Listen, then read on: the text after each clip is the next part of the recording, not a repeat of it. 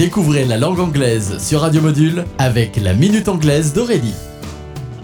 Hello everyone, welcome to La Minute Anglaise. Today, petite devinette. Que signifie l'expression to bend over backwards? Trois possibilités. La première, se laisser surprendre. La deuxième, tomber de fatigue. Et la troisième, se plier en quatre pour satisfaire quelqu'un. Faites votre choix. Voici le sens littéral de l'expression to bend over backwards. Mot à mot to bend, se courber, over, au-dessus, backwards, à l'envers, se courber à l'envers au-dessus de quelque chose. Ce n'est pas une position très agréable. Exemple. I have been bending over backwards to make sure you have a wonderful visit and you don't even care.